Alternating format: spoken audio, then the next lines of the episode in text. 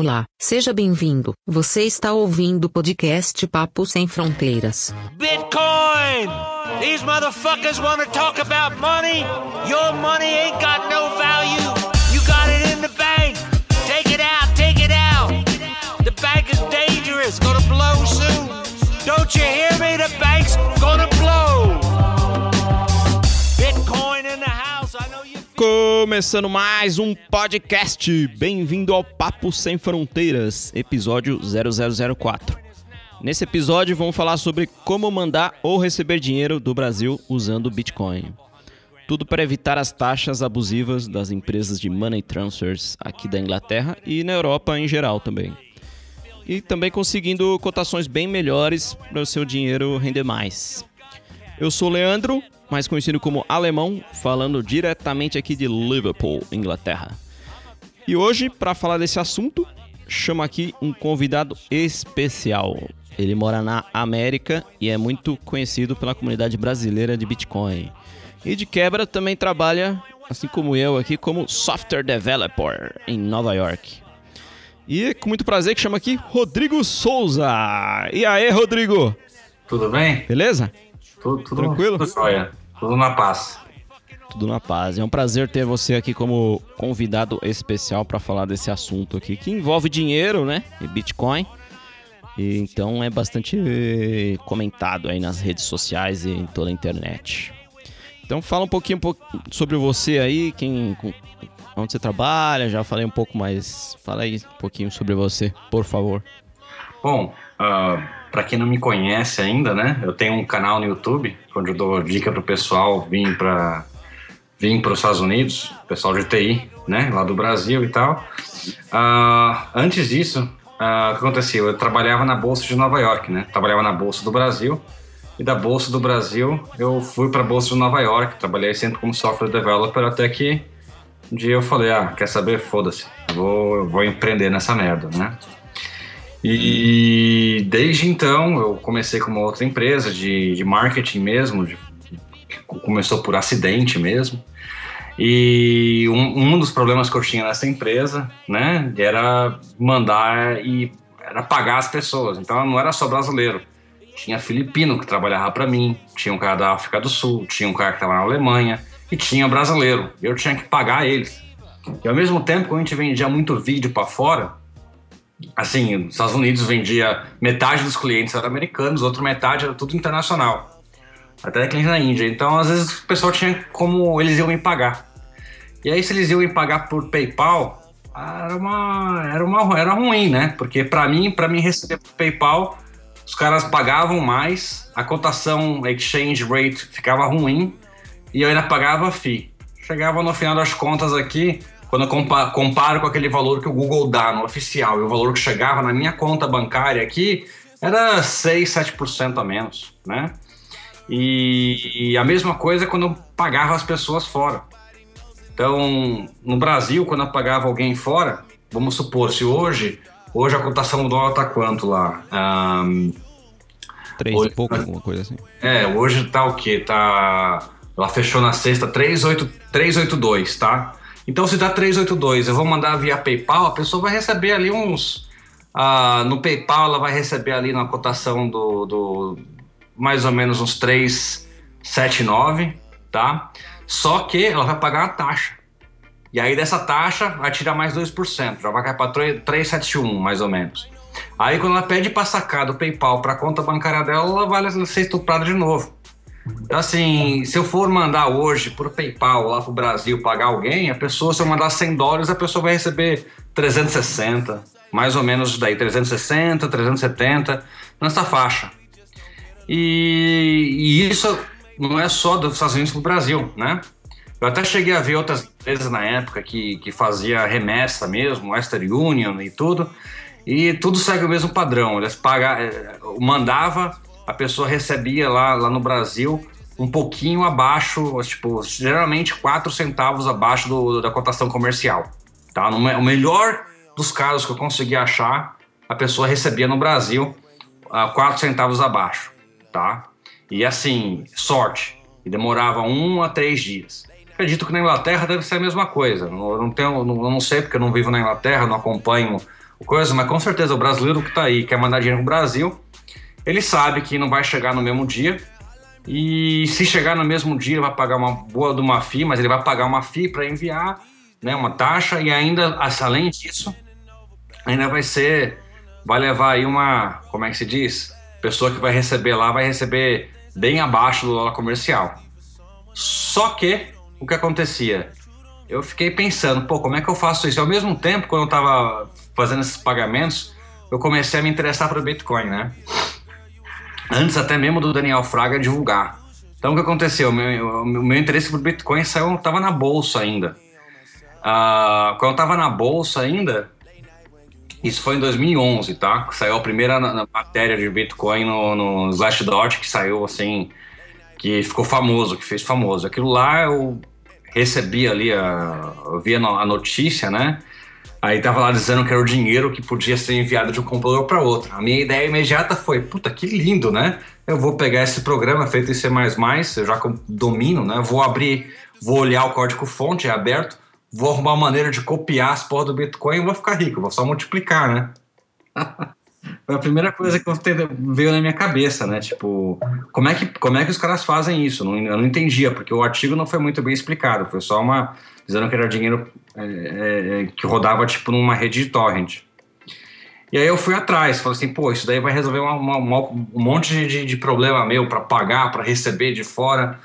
E eu nem imaginava que o negócio não era tão. Era, era bem assim, tipo, bem underground mesmo, eu não sabia. Uh, e eu comecei a olhar, mas mais um interesse mais técnico mesmo de, de ver como é que era. E aí comecei a tentar minerar. Aí o que, que eu fazia para minerar? Pegava os servidores que tinha na, na, bolsa lá, colocava um ou outro rodando, um minerador, não dava nada para mim, eu não conseguia entender, eu meio que desisti disso aí.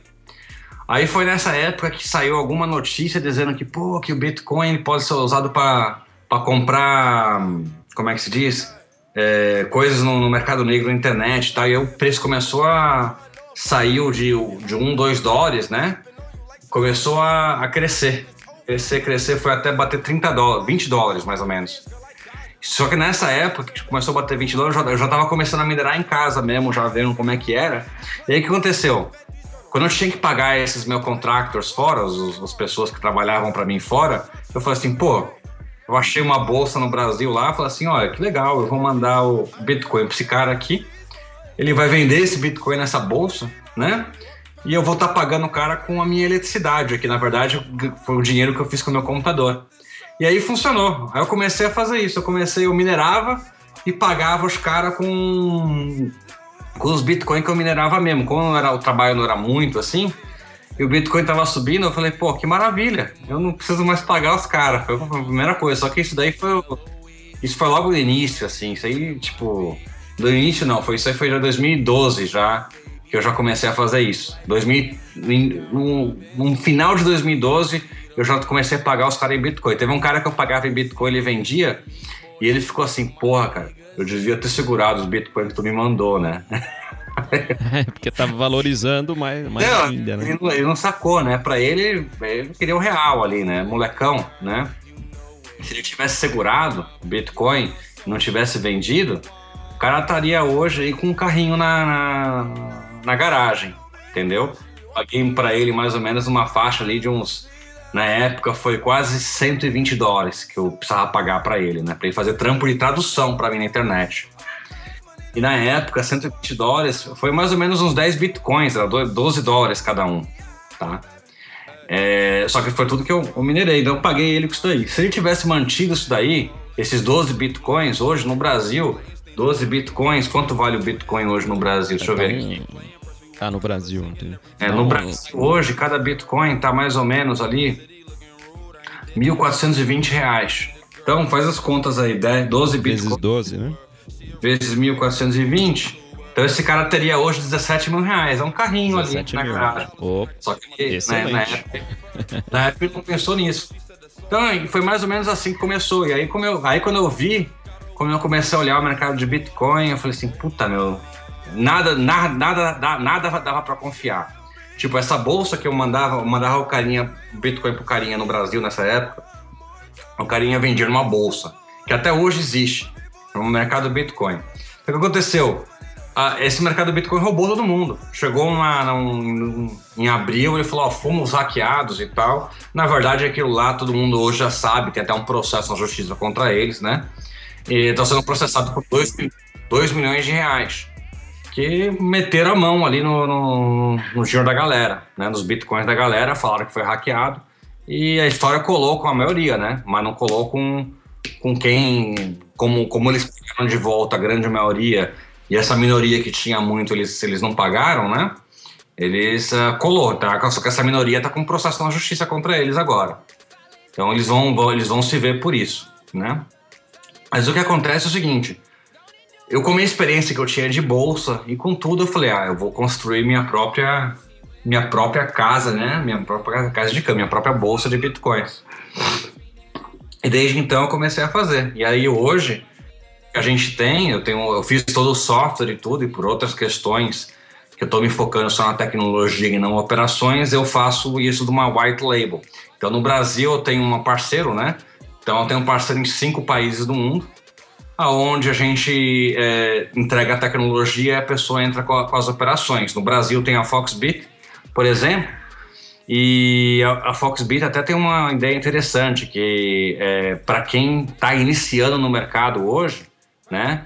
Quer descobrir o que, que é e tudo, a Foxbit vai lá e dá um crédito de dois reais pro, pro, pro cara comprar uh, Bitcoin. Conhecer o Bitcoin.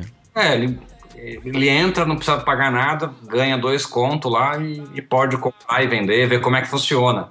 O que é uma, uma coisa, mas que aconteceu? A minha ideia né, inicial era, pô, vou fazer essa, várias bolsas ao redor do mundo e as pessoas vão começar a comprar Bitcoin num lugar, vender no outro né? Tanto que ele, ele compra e vende usando a minha tecnologia, eu consigo fazer um trabalho bem, bem mais é, rápido, né? Então o dinheiro consegue se mover ao redor do mundo bem mais rápido usando o Bitcoin no meio, sem que as pessoas né, nem saibam o que é Bitcoin. Ah, então, basicamente, isso, isso que, eu, que eu vejo. Assim, para as pessoas que não sabem o que é Bitcoin, bom, é isso que eu ia te perguntar agora, né? Para quem não sabe que é Bitcoin ou tá, ainda não está por dentro do assunto, vamos falar um pouquinho o que é o Bitcoin, né? Entendi. Olha, um, é meio difícil explicar o que é Bitcoin para uma pessoa que nunca ouviu falar, entendeu? Por quê? Porque se eu começar a explicar em detalhes, é capaz que as pessoas saiam com mais perguntas do que, do que as respostas que eu vou dar para elas. Então, assim, vamos simplificar. Bitcoin ele é como é, uma visão bem simplificada. É como um dinheiro, uma nova moeda. Então, da mesma maneira que tem dólar, tem real, tem euro, tem etc., tem essa nova moeda. Só que quem emite essa moeda é, não tem nenhuma autoridade, não tem nenhum banco central emitindo a moeda. O que emite a moeda são pessoas, né, rodando um software em, é, que é parecido com, com torrent, que as pessoas usam para baixar coisa legal, e esse software, todos eles são todos conectados numa rede, né? Totalmente que nem o, o torrent, né? Ele até ele usa uma boa parte do código fonte, essa parte de conectar, ele usa no mesmo, o mesmo protocolo do torrent, de achar novos nodes, etc. Enfim, ele usa o torrent para quê? Para coordenar toda a transação. Então, quando você manda dinheiro de uma pessoa para outra, você vai ter vários computadores do mundo inteiro fazendo essa transação para você. Então, você não tem é, uma pessoa só. Então, por exemplo, se um, um desses computadores cai, tem o outro ali, vai, todos os outros vão processar. Não, não, não tem uma queda. Por exemplo, se não no PayPal, vou mandar dinheiro para você, e o servidor do PayPal cai fora, eu não consigo mandar, tá fora do ar, entendeu? Teu dinheiro fica inacessível. No Bitcoin, são vários computadores ao redor do mundo que estão é, realizando esse trabalho de processamento de transações, de mandar, mandar é, pegar dinheiro da sua conta aqui e mandar para a conta do outro lá. E eles usam é, criptografia, né? Usam um conceito avançado de criptografia para ter certeza que só você consegue movimentar a tua conta e só a pessoa que enviou consegue receber. Significa que no Bitcoin, diferente dos outros sistemas, quando tu envia dinheiro para uma pessoa é irreversível, não tem volta né? E você está enviando sem ter. Dizem que é peer-to-peer, -peer, porque na verdade é, não vai ter ninguém ali no meio ali é, dessa transação, mas sim vários computadores que estão é, simplesmente processando é, dados de cripto, criptografados, eles não nem têm como mudar esses dados. Então acontece você consegue mandar essa moeda, né, a representação dessa moeda, de um canto para o outro do planeta em questão de, de um segundo. Você manda de um canto para o outro do planeta, como se manda um e-mail, sem a necessidade de ter uma empresa, uma empresa no meio, né, que vai comer taxa. Então essa é a ideia do Bitcoin. Como a única diferença é que Bitcoin é Bitcoin, dólar é dólar, é real. Então Bitcoin tem a sua própria cotação. E a cotação dele é definida por quê? Por pessoas que querem comprar e vender. E aí, e aí que as pessoas perguntam, pô, mas quem é que quer comprar esse negócio aí? Né? É simples.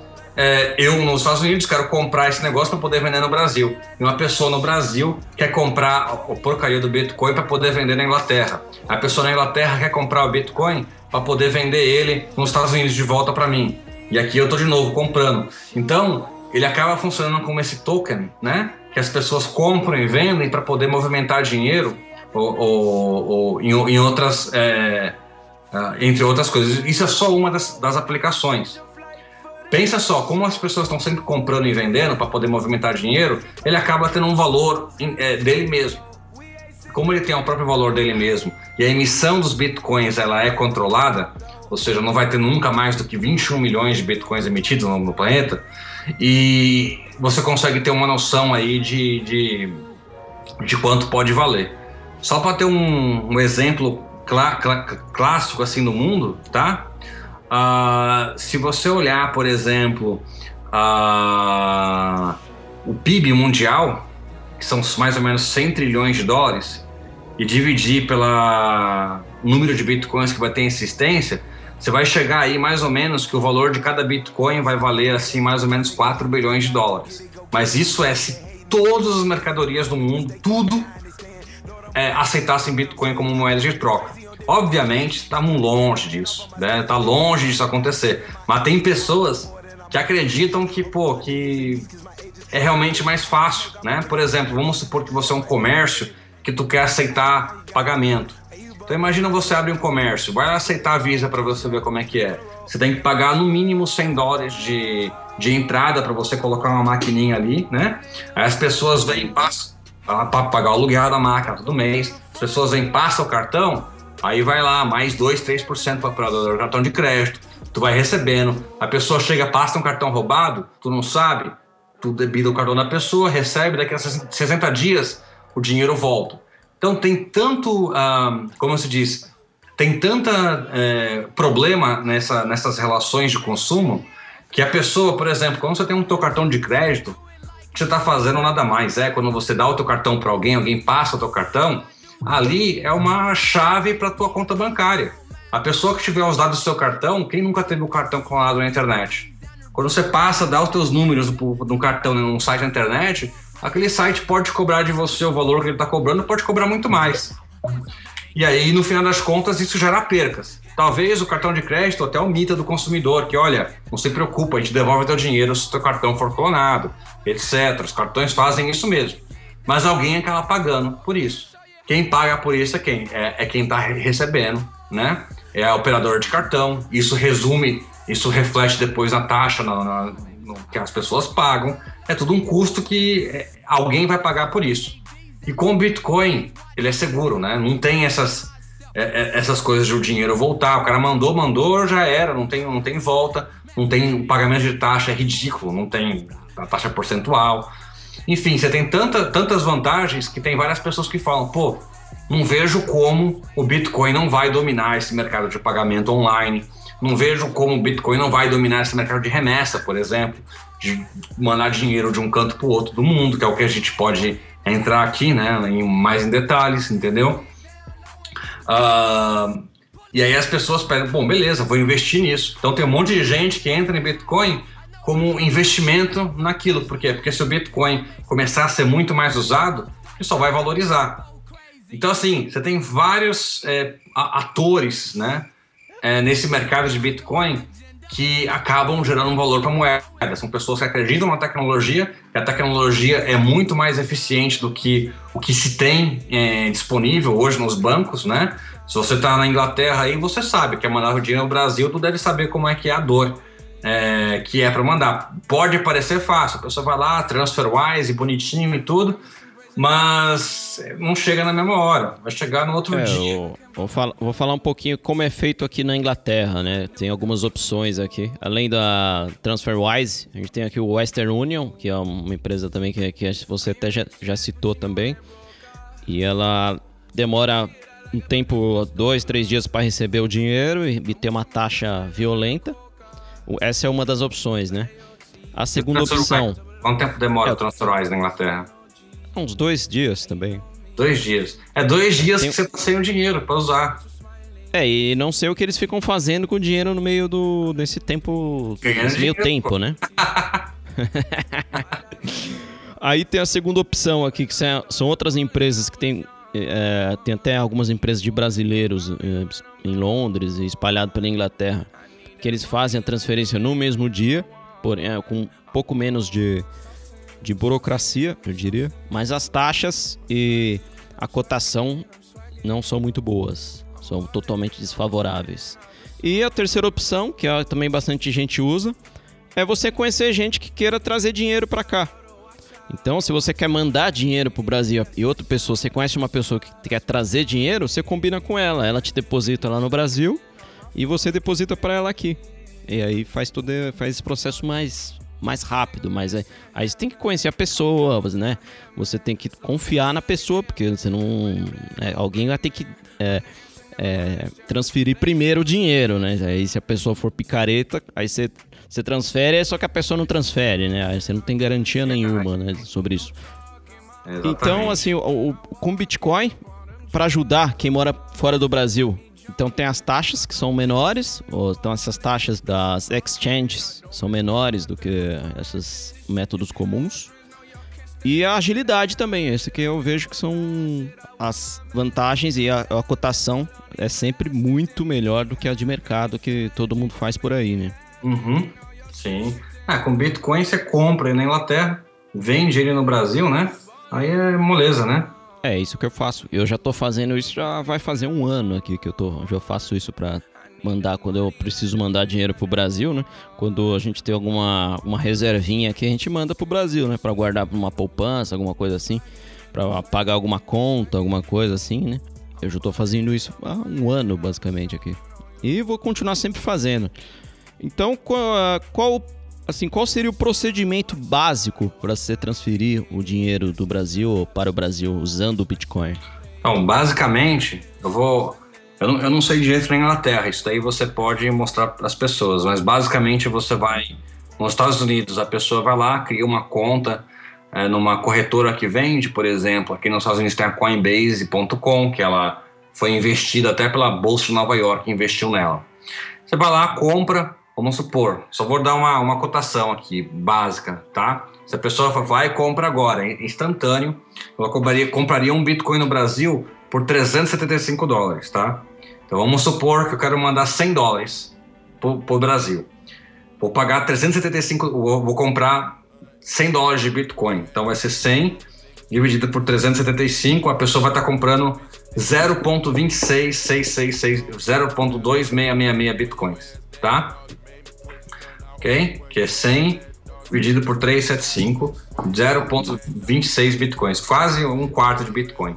E ela vai vender no Brasil por 1.430 reais. Então 0.26 vezes 1.430 reais, ela estaria pegando 381 reais. Considerando a cotação no dólar comercial lá de, de 382, ela está pegando um pouquinho um pouquinho ali ah, no comercial, tá? Só que a diferença é que chega na hora. Só que normalmente é o seguinte: pensa você que está no Brasil, tá com o dinheiro preso lá e quer tirar agora do Brasil. É que o mercado agora tá. O Bitcoin tá subindo de preço, então tá, tá barato para quem quer tirar dinheiro do Brasil. Porque quem quer tirar dinheiro do Brasil vai pagar lá, vamos supor, a pessoa tá com mil reais, tá? E quer tirar do Brasil agora mil reais, quer levar para os Estados Unidos. Então ela vai pegar mil reais, tá? Vai comprar Bitcoin. 1400 1432 na Foxbit agora. Então, mil reais dividido por 1432, ela vai receber 0,69 bitcoins. E vai vender isso nos Estados Unidos por 375. Vezes 375, os mil reais dela iam chegar a 261 dólares. Ou seja, A cotação dela. Mais de 100 tá? reais de diferença. Ah, 1432 dividido por 375, ela ia pegar a cotação de 382. Quer dizer, tá 381 para enviar dinheiro, 382 para tirar dinheiro do Brasil. Considerando a pessoa consegue tirar no comercial, mas óbvio, hoje é um dia atípico. Normalmente, normalmente o que acontece? Tem mais gente querendo tirar dinheiro do Brasil do que, levar dinheiro do Brasil. Uh, principalmente com o Bitcoin. Então o que acontece? Normalmente o que a gente tem é tem as pessoas que querem tirar dinheiro do Brasil, elas, elas pagam até dólar turismo às vezes. O cara que quer viajar lá, por exemplo, maluco que quer ir para viajar para Inglaterra hoje para tirar férias, tá? Ele vai pegar um cartão pré-pago, ele vai pagar R$ 4,10 no dólar, um cartão pré-pago, e se for no dinheiro vivo, ele vai pagar ali uns quase quase 3,90, 3,95, 3,95 na casa de câmbio. Então os caras, o pessoal tá nem aí, ele paga 3,90. Então o que acontece? Através de Bitcoin tu consegue pegar uma cotação melhor do comercial. Na média, pela minha experiência, mais ou menos 6 a 7 centavos de real acima do, do, do dólar oficial, tá? Então, e, e, chega na mesma hora. Por quê? Porque o Bitcoin ele vai de um, de um canto a outro do planeta instantâneo. Então a pessoa consegue é, comprar o Bitcoin, por exemplo, nos Estados Unidos, uh, na hora, envia ao Brasil e vende na hora, como se fosse tipo um produto, qualquer produto. Tá comprando aqui e vendendo lá. Instantâneo, né? E aí quando tu vende lá, instantâneo, vendeu lá no Brasil, já solicita a retirada né, do, dos reais direto para sua conta corrente. Aí chega direto na tua conta corrente, como, como a Foxbit, por exemplo, trabalha com praticamente todos os bancos do Brasil, eles conseguem enviar para tua conta ali na hora. Meia hora, meia hora o dinheiro chega na conta. Então, assim, essa é a grande vantagem de usar Bitcoin. Que o que? Tu tá fazendo uma operação normal, só lembrando que o Western Union, essas outras empresas, elas têm algo parecido com Bitcoin, só que elas não chamam de Bitcoin, elas têm os, os, os tokens dela que elas usam interno, que é para coordenar todas as lojas do mundo inteiro para trocar, trocar dinheiro, fazer o câmbio, entendeu? Entendi. Uh, então, basicamente, uh, o Bitcoin ele só é aberto, as pessoas podem fazer isso, né? Então, é, é, é como, como, como eu digo, vale a pena. E se a pessoa tiver afim lá de, pô, vou ganhar dinheiro com isso mesmo, com Bitcoin, o que ela pode ficar fazendo, às vezes, pessoa um trader, por exemplo, ela fica lá no mercado, só comprando e vendendo. Só comprando e vendendo. Ela compra por 1.430, vende por 1.433. Ela fica lá, mantém duas ordens, comprando e vendendo rapidão entendeu? Porque tá sempre gente mandando dinheiro no Brasil, gente tirando dinheiro, então ela tá sempre ali fazendo dois, vai ficar fazendo ali, ó. Cada, cada transação ela vai fazendo dois, três reais ali, sem, sem se preocupar muito, entendeu? É, aqui na, aqui na Inglaterra eu tô usando uh, direto aqui o CryptoPay ou o CoinFloor. Que são duas, duas empresas que você consegue comprar o Bitcoin usando a, a transferência bancária aqui eletrônica que chama Faster Payment. E essa transferência bancária é instantânea também, você faz pela, pelo seu internet banking. Você transfere para essa pra conta deles com o número de referência que eles te dão. E aí ele já compra, automaticamente já compra o Bitcoin para você e manda para a carteira que você especificar. No caso, você eu, o que eu faço? Eu abro um, uma carteira lá na Foxbit, que fica lá no Brasil. E aí eu mando, quando eu compro o Bitcoin, já mando para a carteira do Foxbit. E de lá, o que eu faço? Eu, eu vendo e, e, vendo o Bitcoin, comprando o real, né? E já, já peço para eles depositarem na minha conta da, da Caixa Econômica lá no, no Brasil. E isso em menos de 10 minutos. Menos de 10 minutos? Tu manda dinheiro do, da Inglaterra pro Brasil em 10 minutos? 10 minutos eu consigo aqui. Quando o Guto Canhada tá online lá, é uns 10 minutos.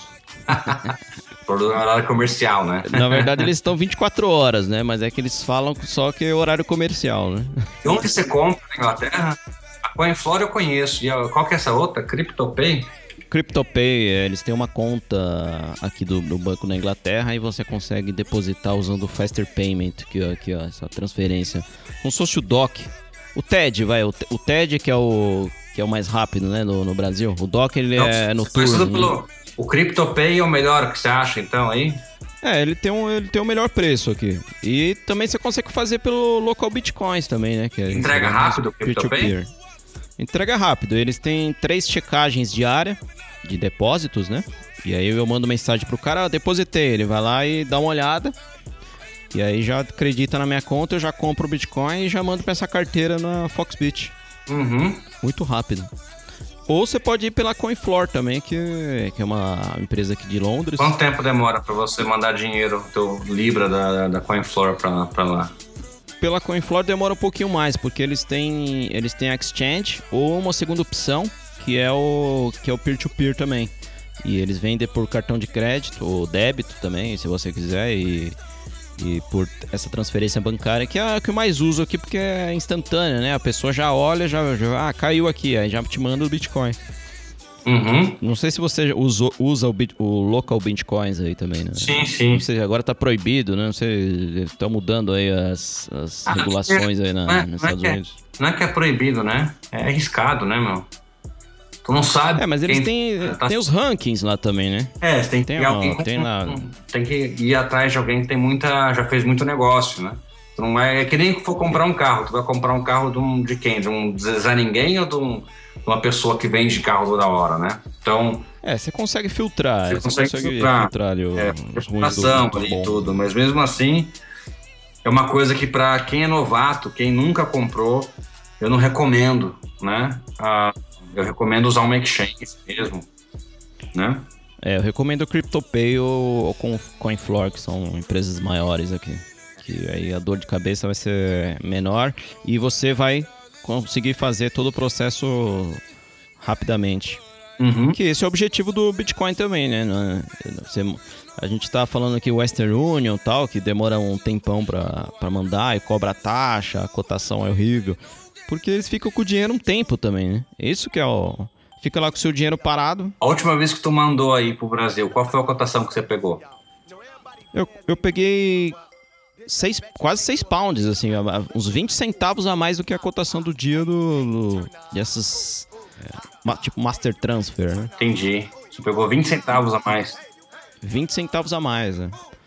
E isso pra mim é excelente. O, o preço você você conseguir essa agilidade e aliado à cotação muito melhor, pra mim.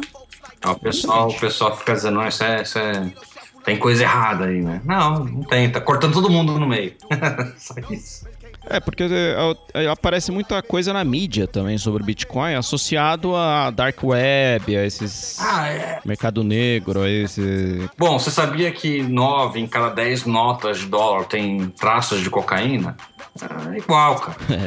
O pessoal vai usar o dinheiro para comprar o que, o que bem que entender. O problema é que Bitcoin ele permite, né, mais negócios assim, inclusive na dark web você pode comprar, porra, pode comprar umas drogas pesadas aí, mas pô, cara, compra a droga quem quer, quem quer usar, pô. O cara quer se matar ali, se mata sozinho.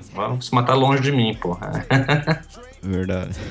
e ao mesmo tempo ao contrário também. Se a pessoa quer mandar dinheiro do Brasil para aqui para Inglaterra, ele compra lá o Bitcoin na Foxbit, que é a empresa que eu indico, que que não é, não é puxando o saco, mas é porque eu gosto mesmo, que são bem a agilidade lá é, é excelente. Você compra o Bitcoin lá na Foxbit, manda para sua carteira, pode ser na Coinfloor ou Coinbase ou, ou outra.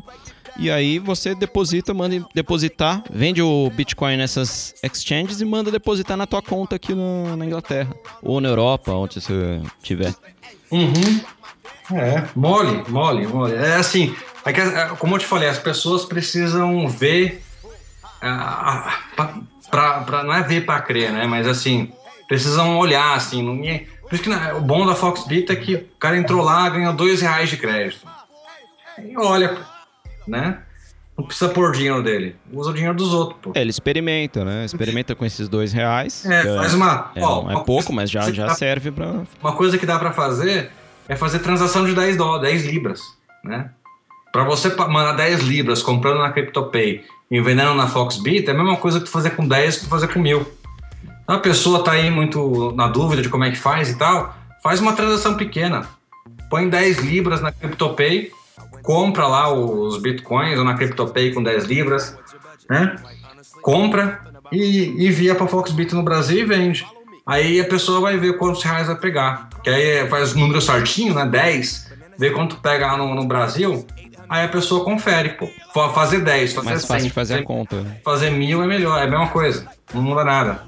As taxas são iguais. A primeira vez que eu usei o Bitcoin, eu, eu fiz isso daí. Eu comprei 10 pounds aqui na. 10 libras, né? Na, na Bitlicious, que é uma. Que é uma, um, uma- uma- um site que você compra, você deposita, ele já é instantâneo, você deposita também, eles mandam, mas a cotação lá não é tão boa. Que eles, eles fazem, ó, eles têm uma cotação não tão boa também. Mas assim, eu comprei lá pra testar, porque eu vi que era funcionava, assim, eu procurei na internet. Um monte de gente falando que tudo certo, tudo certo, tudo- pode, é confiável.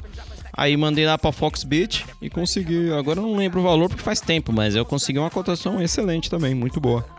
E, rápido, e foi rápido, assim. Acho que até você tava de olho, né? Lembra? Não sei se você lembra disso aí. Mas você ficou acompanhando todo o processo aqui. É, pô. Que era uma. Tá, tá bem no começo da, da Foxbit, eu até no, no- na época eu até ganhei 5 reais ao invés de 2 reais. Foi, foi bem no, no primeiro mês, assim, da primeira semana que lançaram a Foxbit, que você lançou, né? A Foxbit. Aham. É, é. Só lembrando que a Foxbit ela é uma empresa que usa a minha tecnologia, ela não é minha, tá? Sim, sim, sim. É, você faz parte da Blink Trade, que é a sua empresa, que desenvolveu a Foxbit. O que a gente está fazendo aqui, a gente está pegando todas as exchanges de bitcoins e vamos integrar elas com um cartão. Chama cartão Bitcoin. Então vai ser tipo um cartão igual Visa. Só que com a diferença que ele é seguro, né? Você, por exemplo, hoje quando você passa o teu cartão na internet, né? Só para dar uma noção, um exemplo, a- você está dando acesso à tua conta bancária. E qualquer um que tiver acesso àquele cartão, você tá. Vamos supor, tu vai no Amazon e faz uma compra do teu cartão no Amazon. Um hacker, um funcionário mal intencionado do Amazon pega teu cartão, ele pode gastar em qualquer outro lugar. Qualquer outro lugar, no seu nome, entendeu? Ele pode gastar teu dinheiro na. Cara, no competidor da Amazon e tal, etc. Tu nunca vai saber. Ele pode ir fazendo uma coisinha pequena. Aliás, o maior tipo de fraude que tem no, no cartão de crédito é o maluco, os caras roubarem os dados, né? E ficarem gastando um pouquinho. entendeu? De- É, você uma- não percebe, né? e ninguém percebe, entendeu? O pessoal que não olha o cartão de crédito deles, né? E tu, né? Então o que acontece? O cartão é muito inseguro para internet. Então o que a gente está fazendo é um cartão de, de- é um cartão igualzinho, é, só que em vez de ser Visa, vai ser um cartão Blink Trade, tá? E aonde quando você você pode gerar 2 mil cartões, 10 mil cartões. Você vai então, você vai na, na Foxbit e fala, ah, me dá um novo cartão, me dá um novo cartão, me dá um novo cartão. E quando você dá o teu cartão e você passa, vai passar o número do cartão para o site, por exemplo. Vamos supor que tu fosse comprar no Amazon. Aí tu passa o número daquele cartão para o Amazon, né? Ah, O que, que o Amazon vai tentar fazer? Ele vai tentar tirar dinheiro do seu cartão.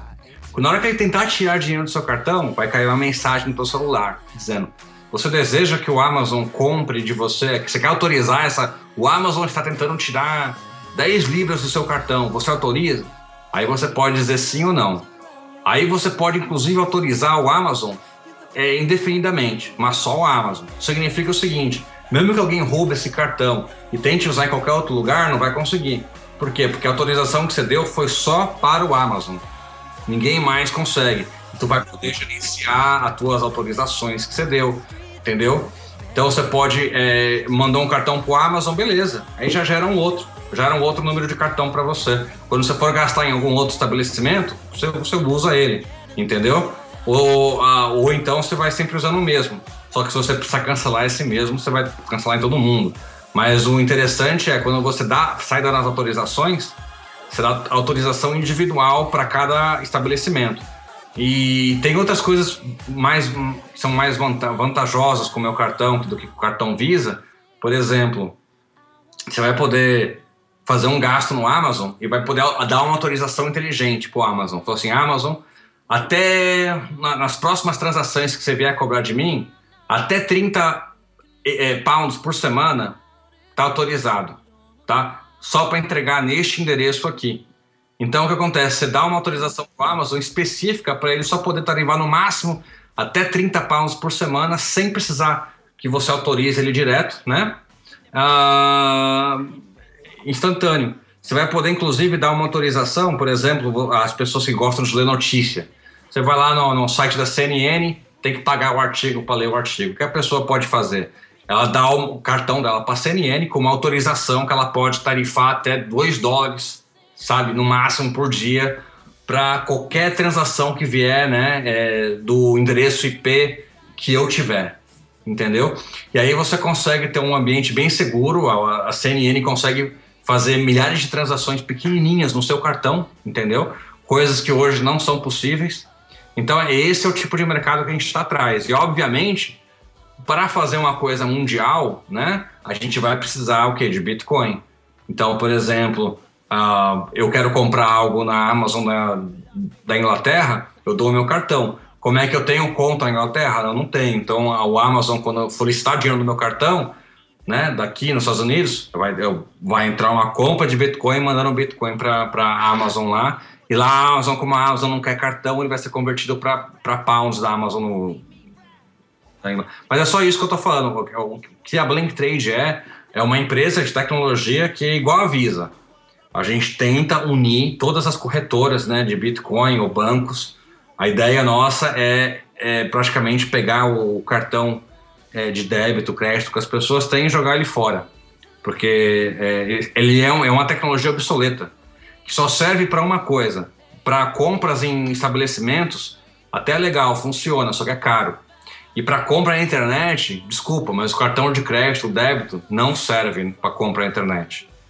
Tudo que existe é, é, hacking e é inseguro. Pô, nesses dias aí, não sei se é aquele site lá, o Ashley Madison, por exemplo, que era um site que você contratava para pegar amante, tá ligado? E o site, um hacker entrou no site e, pô, pegou lá é, 12 milhões de, de, de cartão de crédito de todo mundo com dados de todo mundo, todo mundo. Tá, até o meu pegaram lá, né? Não é que eu estava no site porque eu queria, mas estava lá para ver como é que funcionava. Assim como todo bom uh, marido, né? Ele está lá só para evitar, né? Que alguma coisa de alguma coisa. Então acontece, você estava lá e eu, e eu não recebia, recebia e-mail de, de como o negócio vazou, recebia e-mail de vagabundo dizendo, olha, se você não pagar pra gente tanto, a gente vai liberar teus. Ah, libera aí, velho. Tu acha que minha mulher não sabe que eu tava lá? entendeu? Quando vazou até eu tive que contar, né? Mas é, eu falei, né? Foi só um teste, né? Mas como eu te falei, esse é o teu problema quando você dá teu cartão de crédito para uma empresa que não sabe cuidar bem dele, né? É, uma outra ideia aí pro Blink Trade é você colocar, fazer um, uma carteira, criar uma carteira que uh, na Exchange que para onde que eu mando Assim que eu mandar os bitcoins para essa carteira, já faz o depósito, é. já vende automaticamente, já deposita na conta X. Então você amarra esse. Nosso cartão é isso. Nosso cartão permite, inclusive, a pessoa receber bitcoin. E como o cartão está associado com a tua conta bancária, já cai direto na tua conta bancária. Aí sim, mas eu não preciso entrar lá e vender o Bitcoin, já vende na, na cotação de mercado e já deposita na minha conta o valor. Isso seria legal. Exatamente. É, não, o, o, o cartão da Visa, por exemplo, só para dar um exemplo, ele só permite você gastar da sua conta, não permite receber. O nosso cartão é inteligente, ele permite você gastar e permite você receber dinheiro. Porque é só mostrar o código do cartão e falar, paga nesse cartão aqui, a pessoa paga. Então, por exemplo, estabelecimento comercial, tudo que ele vai precisar é de um cartão. Você dá um cartão. Sim. Pagou, pagou. Já serve como conta em banco, né? Conta, assim, entre aspas, né? Já serve como conta também. Porque ele vai receber o Bitcoin e já vai receber na conta em banco, na conta do banco dele. Exatamente. Esse, esse é o objetivo.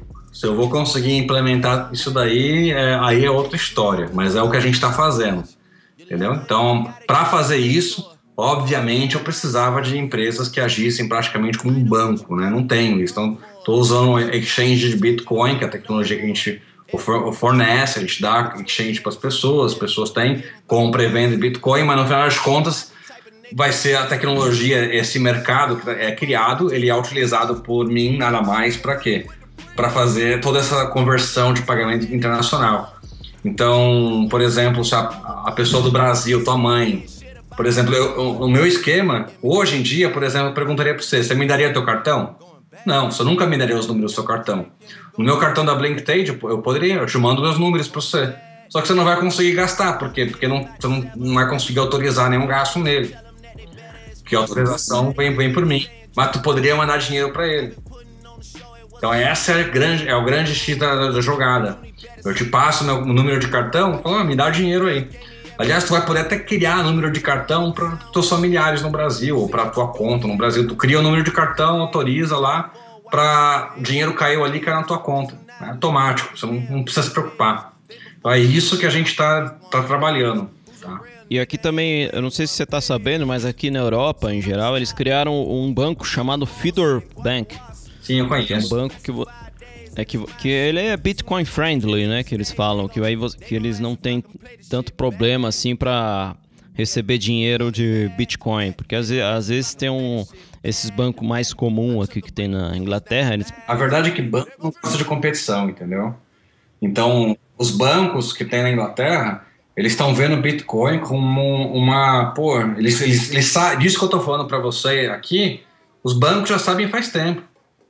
Pô, os bancos, pô, os caras logo, logo não vão mais precisar da gente. Qualquer um vai poder, sabe, é, fazer as coisas muito mais eficiente do que a gente faz.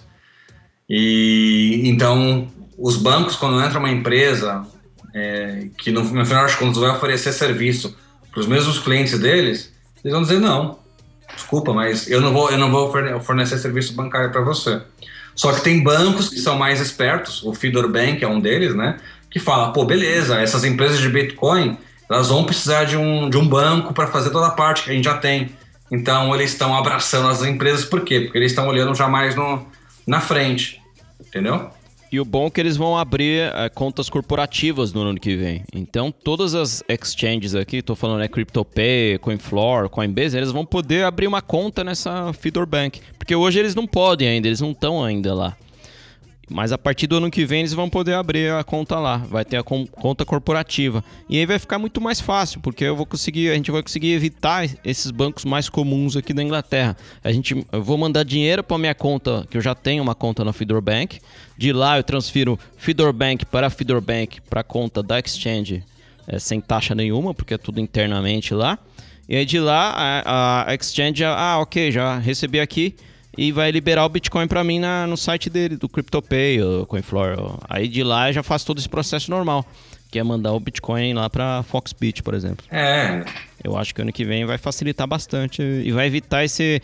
Porque o que acontece hoje em dia, a, as empresas elas abrem conta uh, no, no, banco Lloyds ou Barclays ou, ou qualquer outro aqui mais comum eles vê que a empresa está movimentando, a conta corporativa está movimentando dinheiro vindo de Bitcoin, elas vão lá e tentam dificultar a vida da, daquela empresa, entendeu? Então a empresa, às vezes, ah, agora é outra conta, então eles ficam mudando de banco, porque os bancos, eles são, pega no pé, né, dessas empresas. Eu não sei que, é que nem você falou, é concorrência, né?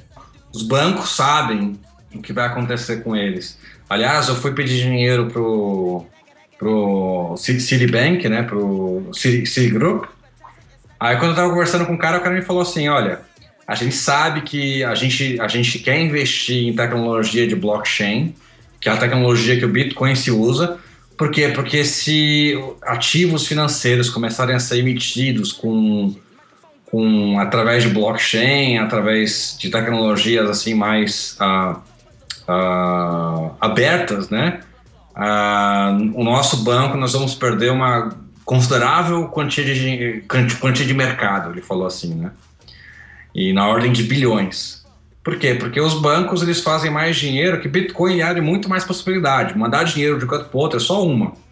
Mas ele abre possibilidade para você emitir ação de empresa você mesmo. Você não precisa de mais de um banco para emitir ação, né? Porque a razão que um banco emite as ações da empresa é para evitar que a empresa fique emitindo ação dela, Deus dará, entendeu? Então, você tem todo um processo para transformar uma empresa numa SA e etc. Por quê? Para evitar que o dono da empresa fique criando novas ações para diluir todo mundo, né? Então, para segurar o investidor, entendeu? Então, esse é o tipo de coisa que Bitcoin resolve.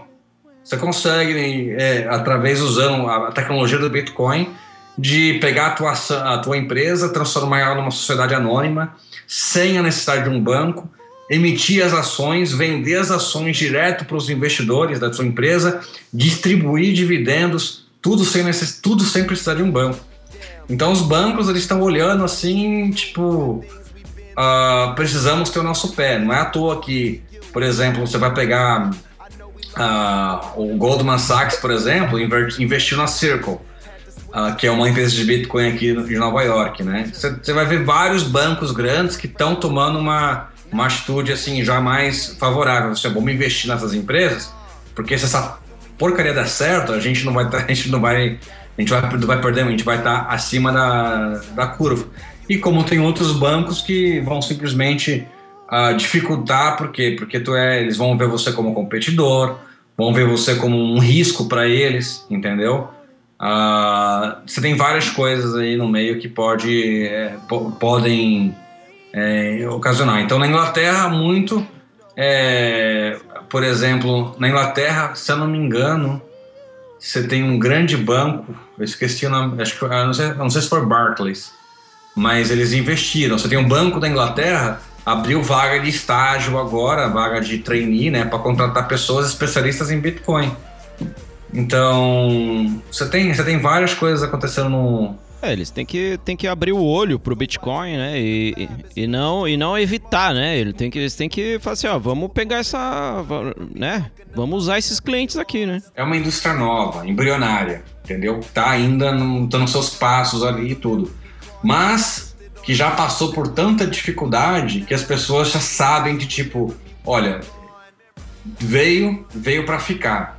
A questão não é se vai ficar, a questão é quando é, é, quando vai ter as tecnologias vão estar acessíveis o suficiente para as pessoas. É que nem e-mail. Quando surgiu o primeiro e-mail, quando veio o primeiro servidor de SMTP e tal para enviar e-mail, cara, era uma demorava um dia para tu conseguir mandar o um e-mail, para tu configurar os negócios e tudo. E a pessoa do outro lado tinha que ter também ali o servidor, tinha que estar tá tudo bonitinho. Demorava, não era uma coisa rápida. Até mesmo, isso eu tô falando no início dos anos 90, no final dos anos 80 ali, tá? Já tinha até e-mail antes. Agora, quando você pega ali no, nos anos 90, quando começou a surgir e-mail, eu lembro quando a UOL, por exemplo, não sei qual a sua idade, na minha idade a UOL é, tinha os planos de e-mail, tu pagava o provedor você poder ter um e-mail. O e-mail era uma coisa paga, para tu ter uma ideia. As pessoas pagavam. Fazia parte do plano, né? Do, do, plano. Da internet. Uma conta de e-mail, com direito a tantos megabytes. E aí tu pegava as instruções para configurar o e-mail, aí tu tinha que ter um programa, tinha que ter um Outlook na tua máquina, configurar servidor POP, configurar servidor SMTP e torcer para tudo funcionar. E, ter, e os e-mails ficavam no teu computador e enchendo o teu computador, né?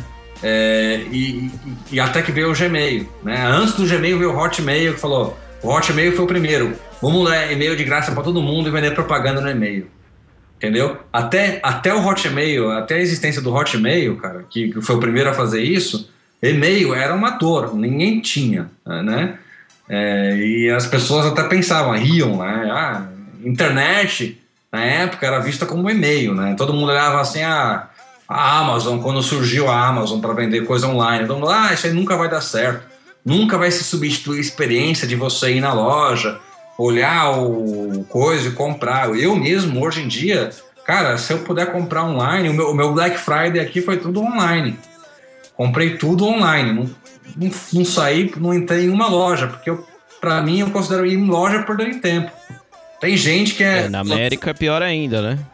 América é pior, é muita fila. Dá pra ver, as, as, de vez em quando a gente vê na televisão aquele bate-boca, empurra-empurra, né? Às vezes até briga para pegar uma televisão na, no Walmart ou esses, essas lojas mais famosas aí, né? É, então, como eu falei, é, é, o futuro, entendeu? A mesma maneira que o e-mail veio e substituiu o cartão, substituiu um monte de coisa antiga, hoje já tem assinatura digital, cartório, por exemplo. Cartório é uma coisa inútil se um cartório pudesse ser só uma, uma por exemplo, quer, sabe qual é o melhor cartório mais eficiente do mundo hoje? São as entidades certificadoras de, de uh, são certified authorities que vêm com o seu browser.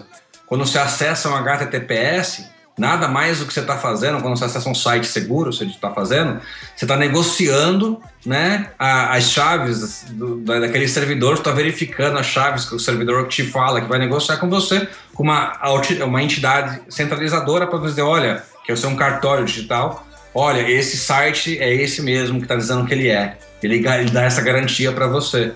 É, não vai demorar muito para essas certi é, entidades certificadoras para conseguirem a, começarem a certificar, inclusive, a identidade das pessoas.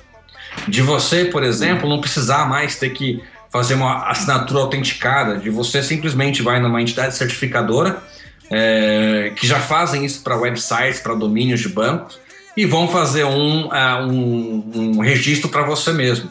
O governo da Estônia, por exemplo, uh, aí na Europa, tá? é o primeiro governo que fez isso. Ele já está fazendo com identidade, que é uma identidade digital, que tem tua assinatura digital lá. Ou seja, que você, para você conseguir, na, na Estônia, por exemplo, você conseguir acesso a qualquer serviço digital, basta você usar a tua assinatura digital que você manda para a internet. Então não precisa mais ir em cartório para fazer a assinatura autenticada e notário e tudo, porque é tudo já garantido por criptografia.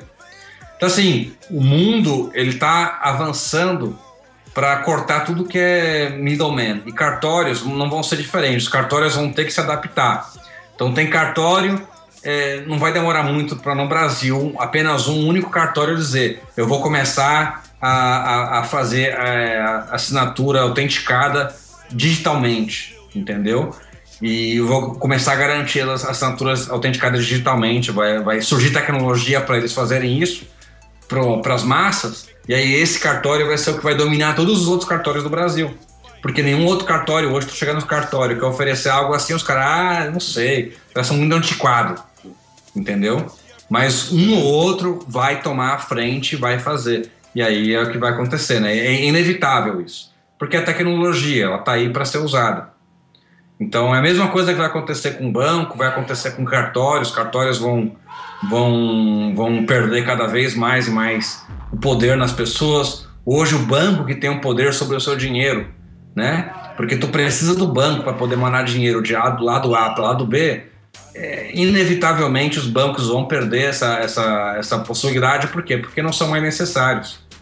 Banco serviu muito bem, até os dias de hoje, assim, eles são muito úteis. Por quê? Porque não tem outra maneira de você mandar dinheiro de A para B se não for por um banco, uma instituição financeira.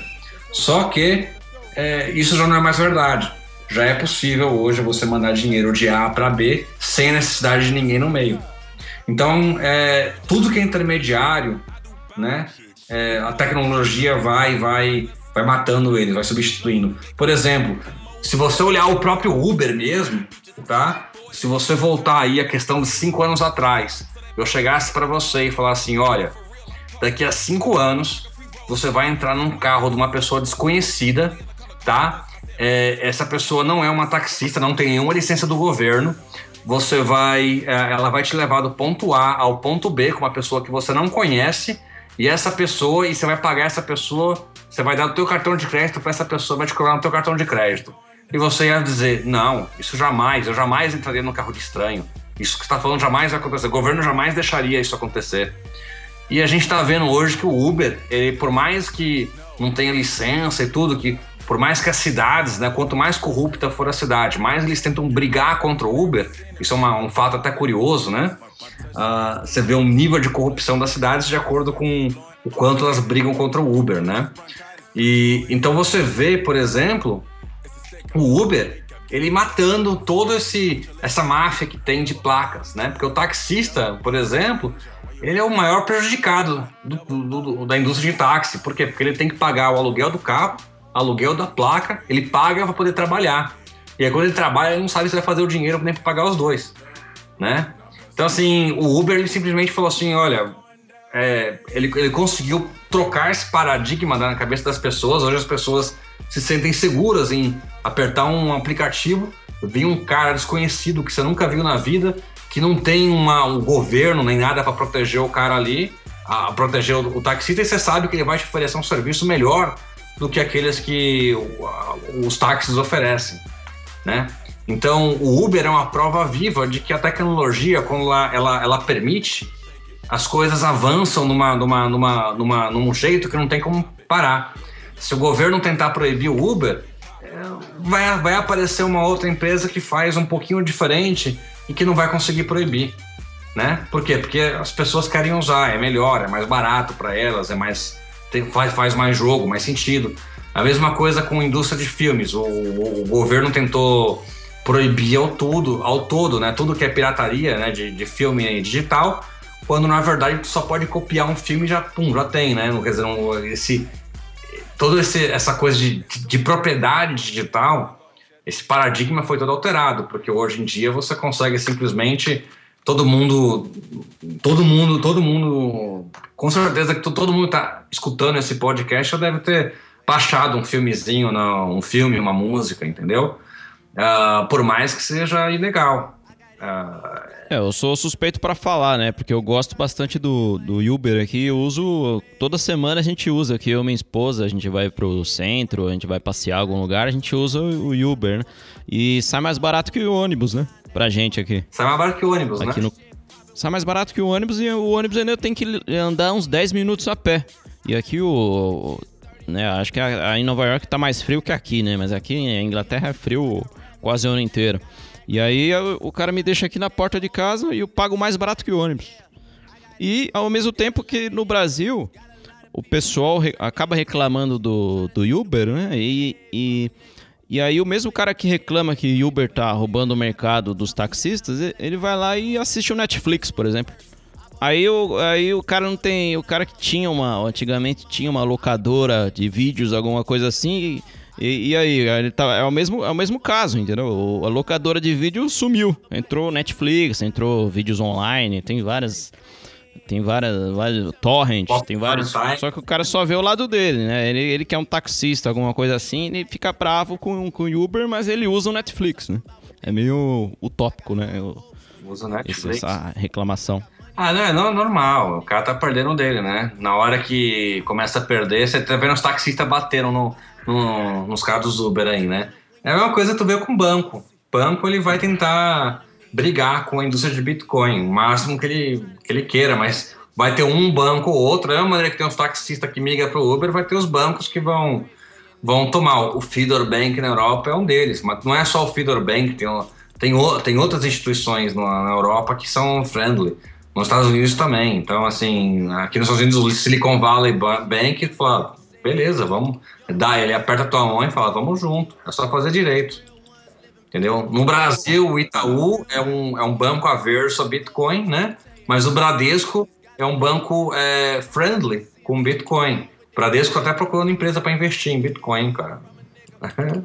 Sim, excelente.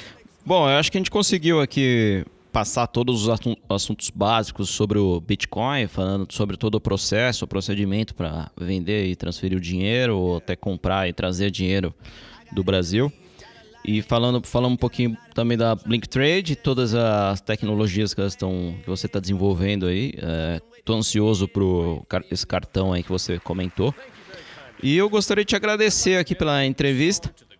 Vou deixar, vou deixar os links para o seu canal o canal do Rodrigo Souza aqui no, no YouTube. Vou de, deixar aqui na descrição do, do podcast. youtube.com barra Pinho Pro. Pinho Pro? Pinho Pro. Legal. É, você fala diretamente de Nova York e, e conta as experiências uh, sobre Nova York e também voltado para o pessoal de TI. E também conta o dia a dia aí do, do como é que tá o processo dos bitcoins. é bem interessante o canal dele. É, eu recomendo você se assinar lá o canal dele. E vou deixar também o link para a comunidade brasileira sobre bitcoins no Facebook, onde o pessoal coloca notícias e dicas sobre Bitcoin e aí você fica sempre antenado lá sobre esse mundo do Bitcoin. E lembrando aqui também do, do meu e-mail aqui do, do papo sem fronteiras gmail.com. Então você que vai migrar para outro país ou tem curiosidades sobre imigração para outro país, Inglaterra, tudo que envolve esse assunto. Fique à vontade de mandar críticas, sugestões, dicas, perguntas, dúvidas para este e-mail que eu vou respondendo aqui no podcast. Fique à vontade também para espalhar e falar sobre o nosso podcast para os seus amigos. E assim cada vez mais pessoas podem ficar bem informadas e ter uma experiência melhor, mais suave, né, quando chegar aqui no novo país. Porque antigamente tinha pouco, poucas informações né? e a gente teve uma, uma chegada aqui suave, mas poderia ser mais se tivesse mais gente falando e, e dando dicas ótimas. Espero que tenham gostado aqui desse episódio do podcast. E continue nos acompanhando nas mídias sociais. Uh, tem a fanpage no Facebook e no Instagram. Procura lá, é Papo Sem Fronteiras que eu coloco dicas, fotos e aqui da Inglaterra, né? Dos lugares que eu, que eu passeio aqui, que eu vou, no dia a dia aqui. E continue nos acompanhando nos próximos episódios. Muito obrigado, Rodrigo Souza, pela entrevista, pela todas as excelentes e úteis dicas que você passou aqui para gente valorizar ainda mais o, o nosso suado dinheiro usando o Bitcoin. E um grande abraço para você e fica com Deus. Quer falar as últimas considerações aí? Ah, bem, provavelmente a gente vou devolver essa entrevista aí, no, vou, vou entrevistar aí o Leandro no meu canal. Vou participar, vou participar vou, falando sobre TI. Falar sobre imigração, trabalhar com TI né, na Inglaterra aí, mais específico aí.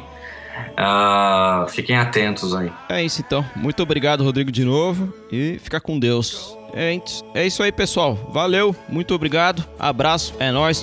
Fui! Thank